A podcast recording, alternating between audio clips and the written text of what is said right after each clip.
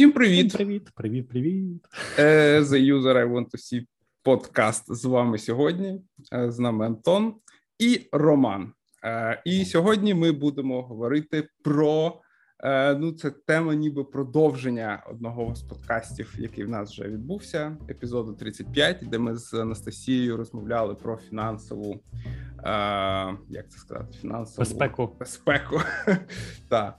І Роман звернувся до нас і сказав, що він хотів би теж з нами на цю тему поговорити, бо він є професіоналом. Має що додати, так. Тим паче, зараз такі бурхливі часи на фінансових Бурхливі часи. Так. так. Хтось е- каже, що скоро буде кризис. Кризи. Вибачте мені мою українську, я це каже Антон. Кожен да. раз, коли ми з ним е, розмовляємо, він мені розповідає, що буде криза крыза яка-то. В общем, что там, какие-то акции перегреты, это, допустим, быстро растущий тех, тех этот сектор, который там перекрывает в сотни лет, он должен работать в, в прибыль, чтобы выплатить дивиденды или что-то такое, там, я не помню все эти формулы, а какие-то отстают, и, в общем, все раздуто, пузыри, вот биткоин тут падает в Казахстане, бунт, э, а она оказывается одной из главных добывающих майнинговых стран, в которой залежи биткоина. Вот, и биткоин просел, что делать с золотом, потому что обычно в таких ситуациях все бегут в золото или в недвижимость, или в какой-то там, что можно пощупать. Короче, И вот об... на такой волне после всех этих новостей. Привіт, Роман. Привіт, привіт, Кирило, привіт, Антон. Дякую за можливість сьогодні поспілкуватися. Дякую за роботу, яку ви робите, і для BA ком'юніті, і загалом для людей, які носять в тому чи іншому виді капелюхи бізнес-аналізу. Е, от та на ринку доволі неспокійно, але майже будь-який час історії, коли ми подивимося, було неспокійно. Е, я не буду мега Нострадамусом і казати, що я знаю, куди піде ринок чи що з ним буде далі. Але так як ви згадали, був епізод хороший з Анастасією Бурбан, і мені він сподобався, відгукнувся. Я подумав, що є ще кілька речей, ідей, якими можна ці концепції доповнити, тому що я працюю бізнес-аналітиком зараз в SoftServe, і в мене зараз домен це е, такий е, Enterprise Agility Management, Але крім того, я мав досвід в е, інших доменах, таких як е, е, Entertainment і Learning, е, Real Estate та інших. Зараз лідаю команду з доволі крупним клієнтом, і це цікаво. А в паралелі як хобі. Е, веду блог про е, фінанси, інвестиції, змістовне життя в Україні. Називається він Запали цілі Goals on Fire. І якраз там я розказую, як пересічному українцю можна з нашими можливостями якось до того буму інвестицій долучитись. І от якраз сьогодні хотів би додати якихось кілька ідей, обговорити це зрозуміти, що з чого можна ще почати, з якого ще боку подивитись на свої фінанси. Бо часто для людей, які тільки починають, доволі складно там зробити перші кроки. Вони чують всі ці тяжкі слова, які ви згадували: там капіталізація, P2E ratio, е, переоцінка компаній, тощо value, кажуть, value versus там growth sell. stocks, да, growth, та, да, і, yeah. і що робити? Це, це дуже складно, і ці всі речі важливі, валідні. До них треба приходити, але не людині, яка вчора все тримала в киші на депозитах, а завтра вже хоче стати Уорреном Баффетом. Так не буває. Тому, от про ці кроки і інші відгалуження хочемо сьогодні поговорити. Можна я буду персоною такої людини, тому що це саме про мене. Я людина, яка щось тримала у киші і на депозитах, і тепер хочу стати Уорреном Баффетом. Це нормально. Так Е, е я ще хочу сказати, що дуже класно, що ми пишемо цей подкаст, бо я про е, ми працюємо з Романом в одній компанії, в одній компанії, але я завдяки цьому подкасту думаю, що дізнаюсь значно більше про Романа ніж за всю нашу співпрацю в софсерві. Наприклад, і дізнався. Що що розкажи трошки про Enterprise, про Agility, що таке Enterprise Agility? Agility, про цей uh-huh. домен. А перше ніж ми ми перейдемо до нашої адженди. Так, це доволі цікавий домен, в якому е, ну такі е, відомі титани, як, наприклад, Gartner, відносять туди ага. різні. Е, тулзовини, які допомагають компаніям at scale, які, наприклад, послуговуються Safe чи Less методологією, чи іншими такими крупними фреймворками, організовувати всю роботу. Тобто е, там Jira, вона типово покриває team level up to features epics, Але mm-hmm. якщо у нас є великий enterprise, в якому там 5 тисяч плюс людей. Е, якраз Enterprise Agility Management – це зазвичай тулзи, сервіси, чи в когось ще олдскульно може on-premise апки, які дозволяють поменеджити це все з рівня е, там портфоліо, з рівня продакт рівня, CEO рівня. І, наприклад, там тулза, над якою ми зараз працюємо, вона як такий великий комбайн, що дозволяє людям від C-level у зайти і швиденько побачити зріз по основних report ах, Мгм. що робиться вниз по командах. Тобто input може бути і Jira, інші трекери, Мгм. а вже там budgeting, forecasting і так Мгм, далі. Це якби digital тулза, яка допомагає людям трансформувати agile at scale. Отак, доволі цікавий домен, тому що всі наші е, фреймворки, технології, glossary по agile, по канбану це все прям частинки аплікації, з якою працюємо, і так само, звісно, е, конкуренти. І ну Це змога допомогти. Міфічні слова про скрам. Ну, ну це цікаво насправді. Можливо, ми кол- колись ще про цей домен окремо поговоримо, тому що та для мене це щось таке, ну з чим я не е, стикався. Окей, Мгм. давайте тоді поговоримо про наше е, майбутнє фінансове благополуччя. Та Що воно є. Та сподіваємось, що воно є. Е, Тому що ми та ми з з Настю е, цю тему проговорили, але е, ми там е, зачепили багато різних е, типу речей. Та і сьогодні ми хочемо більш фокусуватися на інвестиціях. Правильно розумію? А, потому Мгм. что в прошлый раз мы больше говорили про именно финан... наведение по- порядка в семейном бюджете, чтобы, вы... чтобы высвободить эти средства для инвестиций, да. Угу. Так, Кстати, так. я начал применять, да, создавал карточек, которые кидают разные бюджеты, да, очень спасибо тебе, Настя, очень помогает. По крайней мере, кстати, классная штука, то, что она говорила, давайте переход сделаем плавный, да, и вот, Звукові ефекти.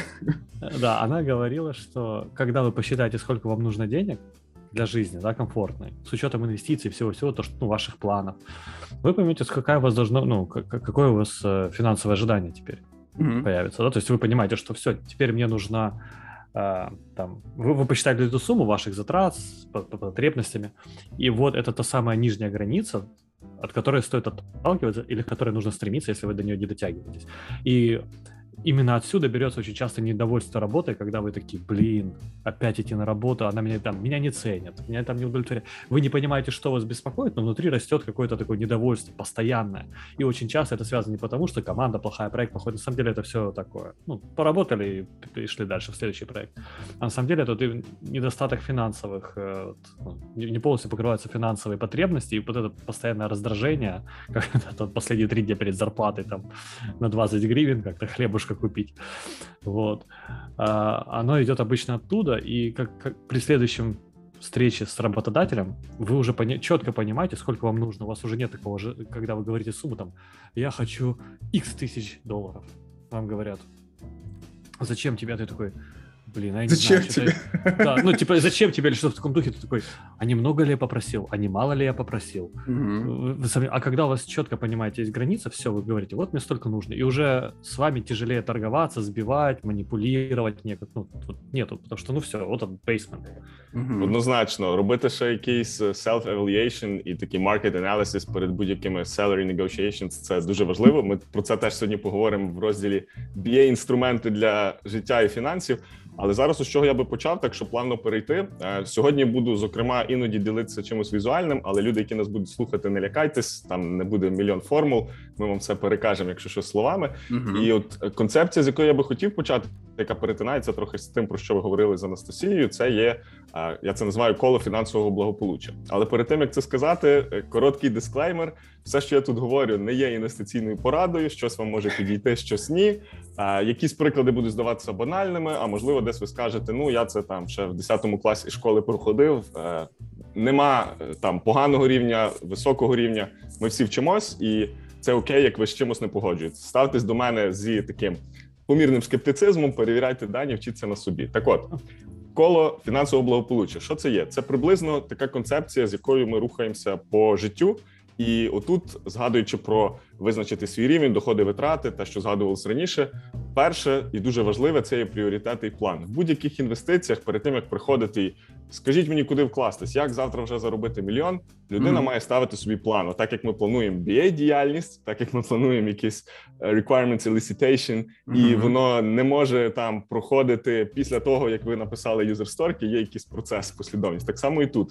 От те, що Антон згадував, не просто я хочу зарплату X, а мені треба такий дохід для того, щоб і тут починається вже палітра. Е, рання пенсія, просто додаток до пенсії, е, освіта дитини, можливо, автомобіль раз в ікс років. Складається план. Це можна робити самому, можна з фінансовим радником. Е, і першим, крім ну бажання відкладати, має бути на щось, не просто на чорний день, як ми звикли, бо це поганий reasoning, і ви ніколи не будете хотіти туди в якийсь поганий чорний день відкладати. На мрію, на вакації, на ще щось. Оце пріоритет. Друге, контроль доходів витрат це якраз же додатки, це і трекінг. Хтось ненавидить додатків і каже: Я не хочу це все вносити. Це якась бухгалтерія. Я uh-huh. я би це поаутсорсив. Вот, вот. І це нормально. І я таким людям кажу: вам не треба все трекати. Ви можете взяти просту табличку, де підбивати свої net worth, тобто всі активи. У мене на сьогодні депозити X, авто вартує стільки, е, то це я маю в готівці, в євро, mm-hmm. в доларах, і просто з місяця в місяць, чи хоча б раз в квартал, дивитись, чи цей net сукупний капітал зростає чи падає. Якщо зростає, все супер. Не треба ділити, що це було на продукти, а це на пелюшки. Mm-hmm. Але трекати треба, бо те, що ми контролюємо, те, що ми трекаємо, так само як KPI, в продакт менеджменті, в бізнес-аналізі, те ми бачимо, як змінюється, і це важливо. Після цього вже йде заощадження, де ми кажемо, ага, ми заробили стільки, потратили стільки, і в рік, наприклад, при якихось доходах ми можемо відкласти суму X. І тільки тоді, як ми маємо ціль, менеджимо гроші, визначили, що можемо їх заощаджувати, ми говоримо про інвестиції. І це вже йде по колу, починаючи з кеша і депозита, бо більше я нічого не знав. Людина починає вчитися. От в центрі кола навчання і ріст капіталу. Вийшли за депозит, назбирали більше ніж 200 тисяч гривень. Це покриття фонду гарантування вкладів. Що можна ще? Є там ОВДП, є акції іноземних компаній. Ми ще про інструменти трошки поговоримо, але оця концепція вона є така базова і ключова. У мене питання. Так. От перший пункт пріоритети і план. На який е, термін? Та от ну, типу, я не думаю, що ти говориш, що я маю вистроїти свої пріоритети на все моє подальше життя. Та? Я не зможу цього зробити. От як мені, як такому ламеру, це зробити? Там разве много осталось? Ні, це нормально. Кирило, це дуже хороше запитання, але залежно від віку варто відштовхуватись. Тобто, наприклад, що би я рекомендував, це мати мінімум там три горизонти: mm-hmm. рік, три, п'ять і десять років. Це початок, з чого можна почати. Тобто, ти як фахівець дивишся там тобі ікс років, через 10 років тобі буде важливо, що там ага, пенсія близько порівняно. Хочу відійти від справ і мати пасивний дохід. Діти йдуть там в університет. Мені треба на це назбирати. І ми йдемо від дальшого, бо на ці цілі треба довше збирати. Вони важливо цінні до ближчого. Там за 5 років мені треба оновити машину, зробити ремонт в квартирі. Mm-hmm. Там за рік я хочу там прокачатися, вирости в доходах, може змінити компанію, заробляти більше, додати якісь додаткові консультації. Тощо, і ми починаємо з дальшого фреймворку ставимо якісь цифри, суми, і потім переміщаємося ближче. Тому я би рекомендував 10, 3-5 і один рік, хоча б ну на папірчику виписати бажане, а вже тоді рахувати згодом пізніше. Угу. А скільки має бути таких? Ну можливо, є якась цифра. Я знаю, що люди, наші слухачі, дуже люблять оперувати цифрами, типу топ 3 топ 5 топ 10 От скільки має бути тих пріоритетів? Є якийсь там best practice щодо цього? Е, я рекомендую на кожних з цих термінів мати не більше трьох цілей. Тобто mm-hmm. за 10 років три цілі умовно е, придбати будинок, куди переїхати з дружиною, е, назбирати дітям там. Я зараз умовно кажу, там не знаю 60 тисяч доларів на освіту за кордоном, і там третя ціль пасивний дохід в не знаю тисяча доларів в місяць. Тобто я хочу сидіти, нічого не робити, і щоб мій капітал за 10 років генерував такий дохід. Це три цілі. П'ять років аналогічно там змінити авто за таку-то суму, е, там не знаю, поїхати в таку-то дорогу вакацію і там ще що зробити. І на рік більш реалістично, наприклад, там вирости в доходах на не знаю, там 15%. Звісно, для різного рівня сеньоріті такий відсоток не буде завжди реалістичним, але ми от від таких стратегічних йдемо до тактичних. Що я цього року можу почати робити, щоб через 10 років мати суму на будинок? Тому три цілі на кожен з трьох горизонтів. Але має бути якась трейсабіліті між цими цілями, чи вони не мають бути якось залежні? Не не, не обов'язково вони mm-hmm. можуть, але це не обов'язково. Ви можете mm-hmm. короткостроково відкладати і щороку переглядати річні, а от 3-5 робити long-term і в разі чогось їх теж переглядати. Вони можуть бути поєднані, але це не є обов'язково. Бляха, ну це важко трохи зробити. Я а... от знаєш, в мене такий прокинається, е, як це двоєшник. Типу, мені хочеться в когось взяти вже готовий темплейт, знаєш, списати, і, типу, от я от таке собі візьму. як, як такий Темплейти бувають, е, звісно, частіше десь платні і в когось на консультаціях, але можна знайти в інтернеті. А, наприклад, там в себе в епізоді 40 в подкасті «Запали цілі» я ділився темплейтом планування життя, не тільки фінансів. І от там я по сферах все розбиваю, зокрема, і фінанси можна там цей темплейт собі взяти і подивитись. Я okay. ну це треба дивитись. І так це не завжди просто, але з цим можна рухатись і працювати. От говорячи про інвестиції, до чого я би хотів ще вернутися, один з пунктів, які ми попередньо обговорювали, що може бути цікавий, враховуючи, що ми все таки подкаст в першу чергу про бізнес-аналіз. Це щоб чуть-чуть відійти від грошей. Ми зараз туди повернемось. Як бізнес-аналіз і ці техніки застосовувати в щоденному житті? І я би тут хотів просто навести там кілька прикладів наших стандартних технік чи моделювання, чи ще чогось, і як це аплається на фінанси або на щоденні якісь речі. Насправді цей підхід я позичив в одної колеги бізнес-аналітикині. Вона колись проводила такий воркшоп, де були техніки бізнес-аналізу для життя. І вона там кілька вжила. А я в себе це розвинув цей фреймворк, бо люблю накладати ідеї одні на другі, і, скажімо, професійну діяльність BA-ску накладати на хобі, там інвестиції чи якийсь саморозвиток. Mm-hmm. І отут просто кілька наведу. Наприклад, там acceptance and evaluation criteria. класичний підхід. Для чого це може використовувати? Наприклад, купуємо авто чи квартиру, і ми для себе визначаємо, що квартира має бути не гірше ніж XYZ. Авто має там мати такий, е, наприклад, якщо беушне е, там максимальний пробіг, е, таке то споживання палива, тощо, тощо. І ми прописуємо собі acceptance до того, як. Ну, не дивлячись ні на що, яке би було наше бажане рішення, і тоді вже дивимося на нього і приймаємо.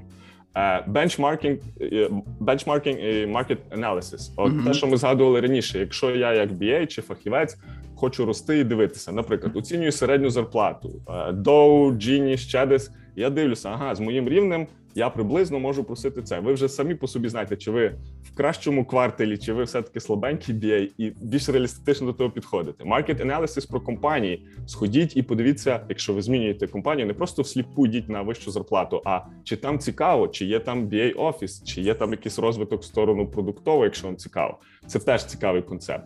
Uh, root cause analysis, five whys. класичні дві техніки вони більше аплаються, скажімо, на якісь комплексні проблеми там в менеджменті або у вас в команді щось вийшло погано. Іноді сісти і розкласти. А що ж пішло не так, чому так не виходить? Е, Сісти і розписати. Ну я не кажу на все робити fishbone diagram, але Five Whys, як би ми його там не хаяли і не сварили, дає докупатися до суті. Знову ж таки, інтерв'ю ще одна з технік. Куди ми не йдемо, ми завжди комунікуємо. А, Наприклад, там змінюючи попередню роботу, я компанії SoftServe інтерв'ював мінімум 5 бізнес-аналітиків, щоб отримати різний mm. погляд на компанію. Бо це велика компанія, і ніде нема ідеальних кондишенів. І я побачив, що десь буває тяжко, десь краще, і склав своє враження, а не просто там читав на доу погані відгуки. І рекомендую так само іншим робити. Є погані відгуки. Так, це буває. Аналогічно там lessons learned. Е, оце дуже цікаво, е, коли ми потракали якісь інвестиції. Людина зайшла в крипту, думала, що це було класно. Не вийшло, крипта впала. Там Ілон Маск не розігнав альткоїни. Там виходимо з цього, продаємо з збитком і пишемо собі lessons learned. Там я ніколи не зайду в крипту там в ближчий рік, бо я там О, Ілон Маск козел. Так, і, і всяке таке.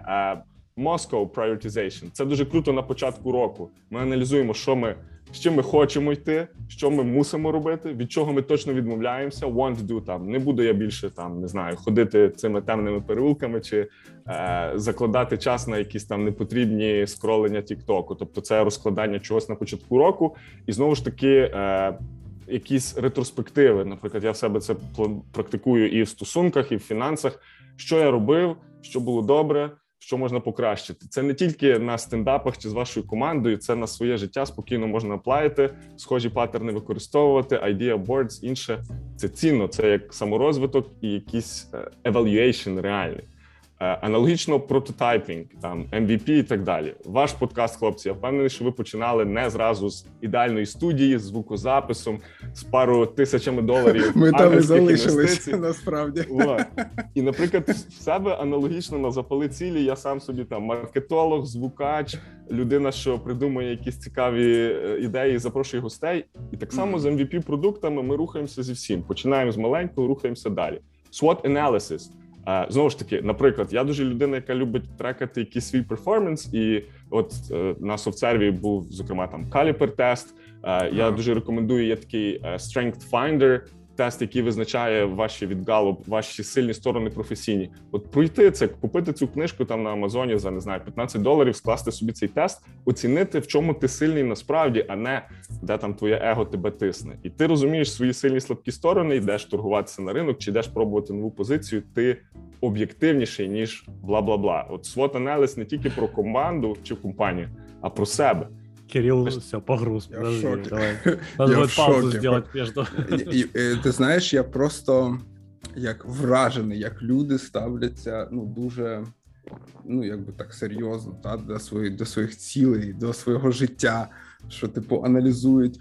Я розумію, що я не такий бізнес-аналітик, як я собі себе вважав. Я ніколи не використовував всі ці техніки для для власного життя. Ну, окрім, напевно, Five Wise, мої мої, це, мої це сімейні люди, я думаю, це підтвердять, що я всіх задовбую цими питаннями. І напевно, окрім там бенчмарк та бенчмаркінгу, тому що там навіть е, порівнюючи ті самі авто, та ти можеш це uh-huh. перший приклад, який ти навів, е, купляючи нове авто, чи там новий, я не знаю, там що ми там можемо ще купити? Піджак. Піджак, класний. Я ніколи не купував. Їдемо он-сайт і треба виглядати. Квартиру, так. так. Квартир, покупити квартиру в Україні зараз це такий ще квест. Так, З ростущими ринками, так. Ну і от згадуючи назву вашого подкасту, User Stories – це найбільш просте, але там as a user I want to, і всі забувають про so that, business value, так, де наше так, why, для чого ми робимо те, що ми робимо, для чого ви робите подкаст, для чого я змінюю роботу, для чого я переїжджаю в інше місто. Деколи це просто типу зміна заради зміни, але про so that забувають. От розкласти собі.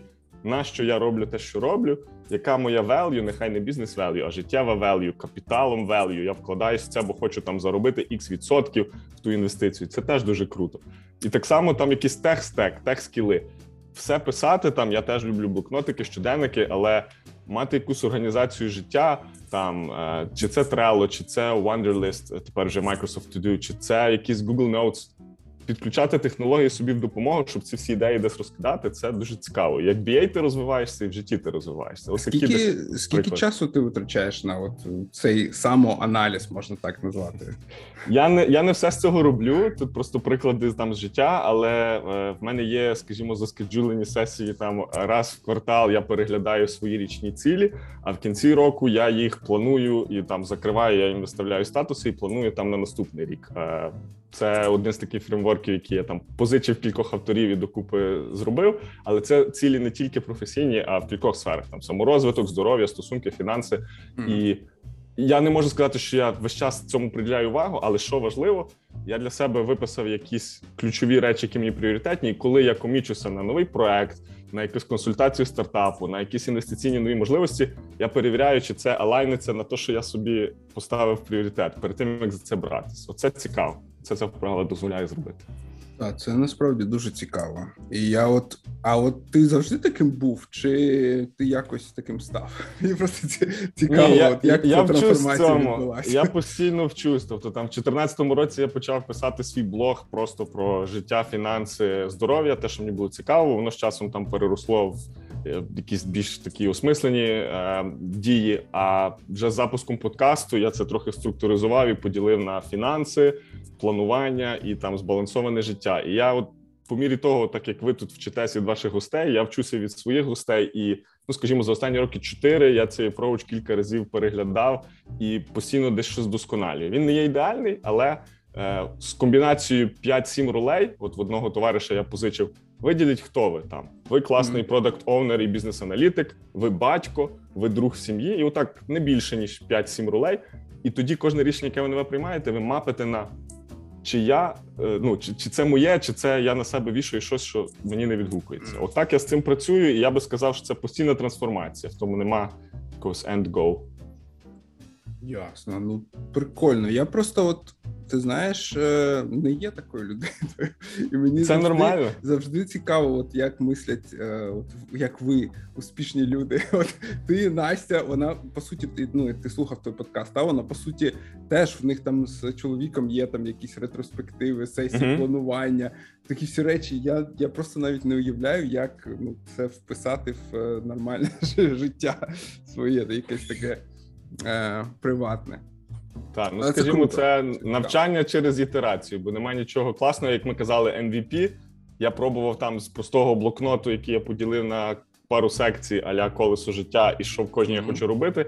А потім це все поступово перевів в digital сферу і там в Google Sheets з трекінгом статусів, і мені так зручно. Комусь буде зручно взяти три цілі на рік, але зробити їх, а ну і commit нутись, а не записав, кинув в Insta і забув. І це нормально. Mm-hmm. Окей, добре. Давай я бачу, що Антон трошки в нас загрустів. Е, перейдемо до інвестицій, до uh-huh. цікавого, того, що Антоху цікавить. Я так розумію, що він там має якийсь вже собі такий капітальчик, трошки, який він хотів би кудись інвестувати. Ну чи в майбутньому та якось розглядає такі штуки. От що ти можеш розповісти на цю тему?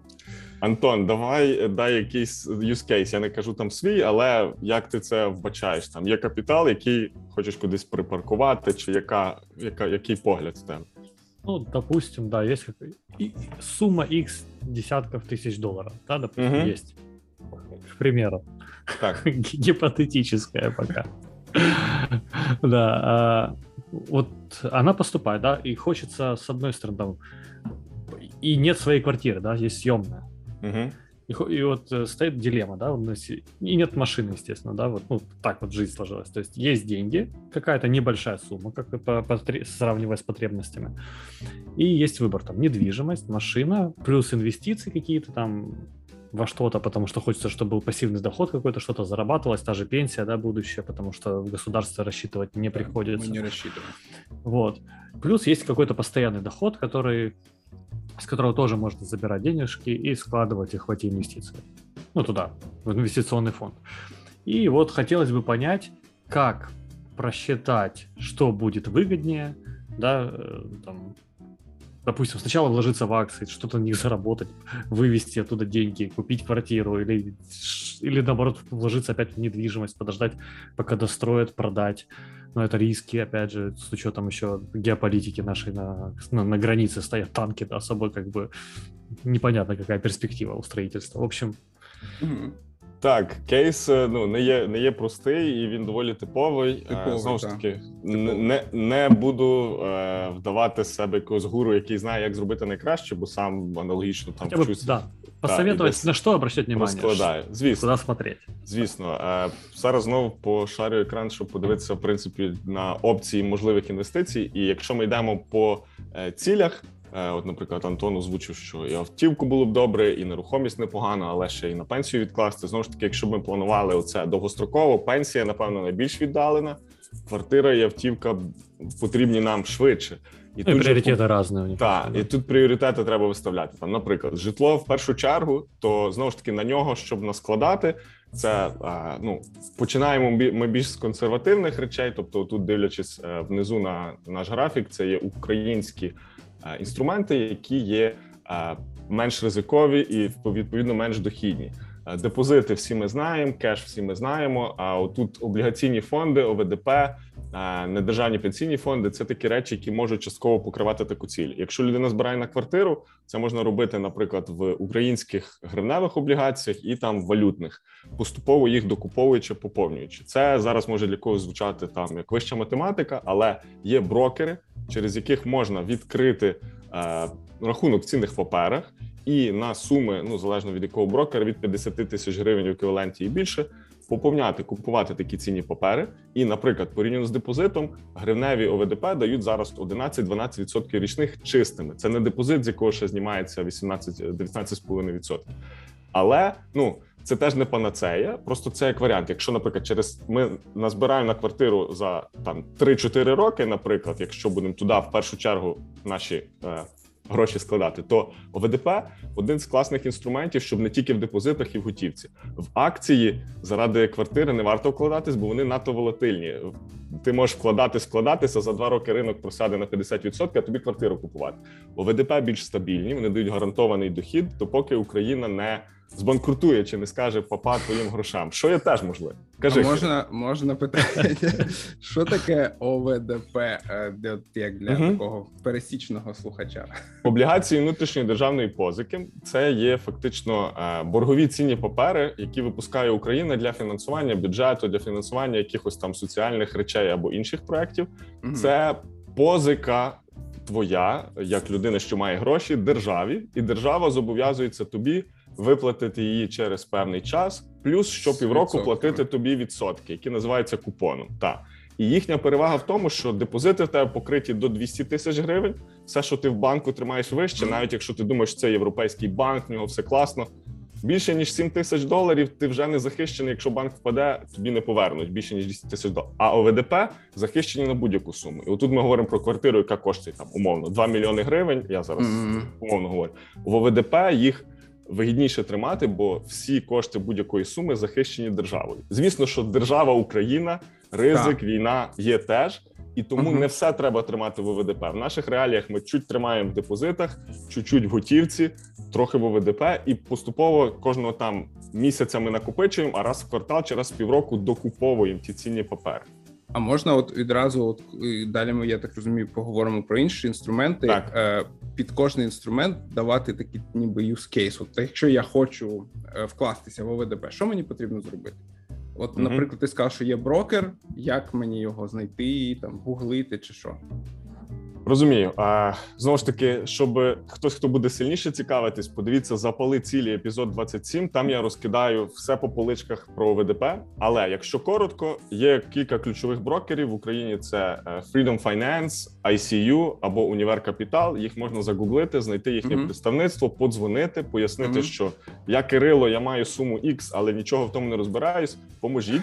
Вони підкажуть. Ну не треба сліпо вар, варто, варто казати, що я нічого не розбираюсь. Вони мене е, ну не, не варто, ніяк. але варто сказати, що є якась ціль, наприклад, на квартиру в такому то році. Тоді вони okay. допоможуть підібрати папери, які закінчується їхня дурація, дюрація якраз в тому році. Тобто mm. консультант допоможе, але це не означає, що це треба сліпо. Тут use case знайти брокера, пошукати відгуки, почитати трошки, зрозуміти mm. суму, яку ми готові mm. туди вкласти, і тоді вкладатися.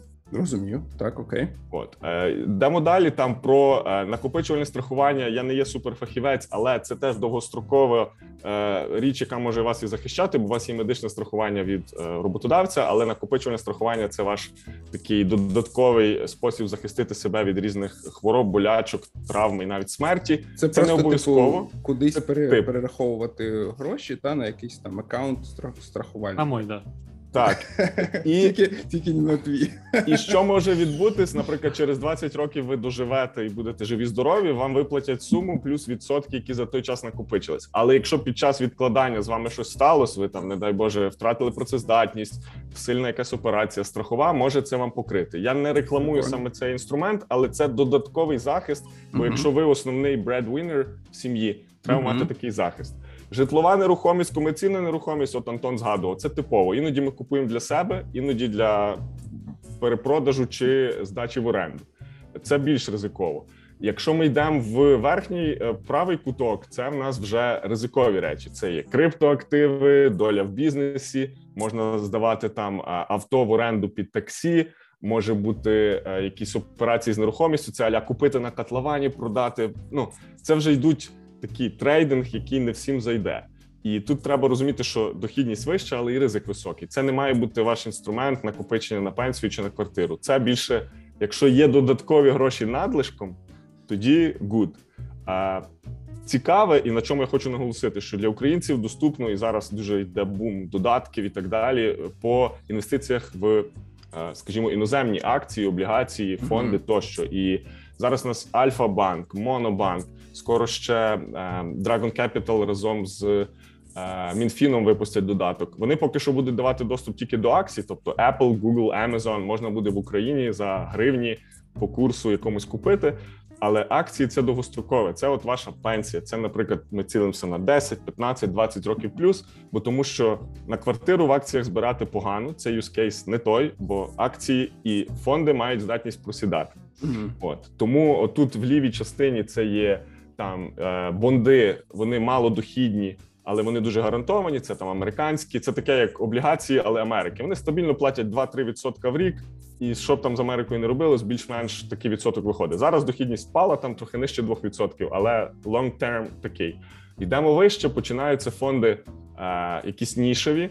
Е, ви можете там вкладатися в healthcare, в it сектор, ще кудись. Ага. Фонди це ото, що про що нам Настя розповідала. Та це якісь організації, які збирають торгують порт... портфель. Правильно, так так. ETF, Exchange Traded Fund, це є фонд, якби борщ з різних акцій. І от купуючи, наприклад, американський ринок, ми купуємо ETF, в якому є топ 500 американських компаній, і ми їдемо на тій хвилі, якщо росте і Google, і Amazon, і там хтось інший, хто входить в 500 найсильніших компаній. Це спосіб для простого інвестора не вгадувати, яка одна акція вистрелить, а купити ринок цілком. Кажи, Антон. Mm-hmm. Да, но предсказывают как раз из-за того, что перегреты вот эти акции как раз технологических компаний, что рано или поздно этот пузырь может очень сильно лопнуть, как доткомы там в 2000-м. Вот, то есть, может, типа, может. Что, поэтому, типа, можно внимательно, то есть все равно придется... Я хочу сказать, что, что если вы хотите пассивно зарабатывать, в... все равно придется что-то читать, учить, хотя бы понимать, так. куди що йде. Однозначно, Антон, ти тут дуже добре підмічаєш, тому що навіть купивши фонд, це не панацея, ви більш диверсифіковані, розкладені по багатьох компаніях. Але якщо просяде весь технологічний сектор, а у вас немає ні облігацій, ні бондів, ні депозиту, сильно просідає value вашого портфоліо, і ви там чухаєтесь по голові і думаєте, що ж мені робити. Для того, ну ми дивимося зараз на ці всі інструменти, але згадайте попередній крок до інструментів. Ми йдемо в кінці. У нас перед тим є план, ми рахуємо цифри, uh-huh. розуміємо наш бюджет, і тільки тоді. Тому я всім рекомендую, хто це дивиться, не купувати фонди завтра, бо Роман так сказав, а сісти порахувати і прикинути, скільки я можу в рік виділяти на купівлю фонду, на купівлю акцій тощо. І от вище в американській шкалі, отут е, ліва частина, висока дохідність і uh-huh. нижчий ризик це вже тематичні ETF, наприклад, той же ж біотех чи якісь там е, криптотехнології. Ми можемо купувати не біткоін, а ETF, які ростуть, коли росте там Nvidia, ростуть компанії, які заробляють на тому, що росте біткоін, і це теж цікаво, але це вже більш нішево для інвестора-початківця. От базовий поділ, е, який я говорив, що кошики мають бути різні. Ми ділимо по валютах. Наші заощадження по активах і по країнах. Валюти не тримаю все в гривні, маю хоча б долар, гривню і євро. Е, активи От хочу нерухомість на неї збираю, але маю крім того ОВДП, депозити, можливо, з часом докуповую акції. Країни це от ризик країни, який згадував Антон. Якщо завтра війна, якщо щось стається, коли є гроші за кордоном, українці зараз можуть легально до 200 тисяч євро інвестувати за кордон. Якщо це легальний дохід, і ви, наприклад, ФОП, ви добре заробляєте чи маєте білу зарплату. Це класний кейс мати гроші ще десь, не тільки в Україні, і це вас забезпечує від ризиків. А що якщо завтра там в Польщу чи в Швейцарію переїжджає? І сидить чоловік, який інвестував в Білорусь і Казахстан. Спасибо за прослушивание. Это конец первой части этого подкаста. Вторую часть можно послушать на Патреоне – As a User I Want to See podcast. Заходите к нам на Patreon, становитесь нашими патронами и слушайте подкасты в полном объеме. Услышимся там.